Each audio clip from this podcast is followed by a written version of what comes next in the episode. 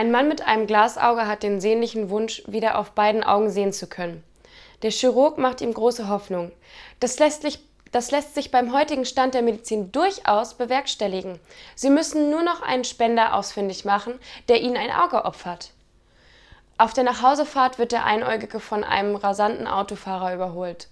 Drei Kurven weiter knallt der schnelle Wagen gegen einen Baum. Das Auto ist nur noch ein rauchender Trümmerhaufen.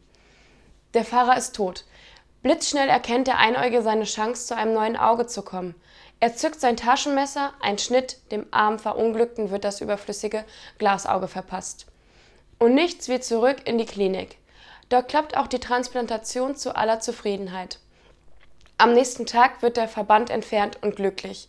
Wieder auf beiden Augen zu sehen, greift der Patient zur Zeitung. Als erstes liest er die Schlagzeile des Tages. Polizei steht vor einem Rätsel. Sportwagenfahrer mit zwei Glasaugen tödlich verunglückt.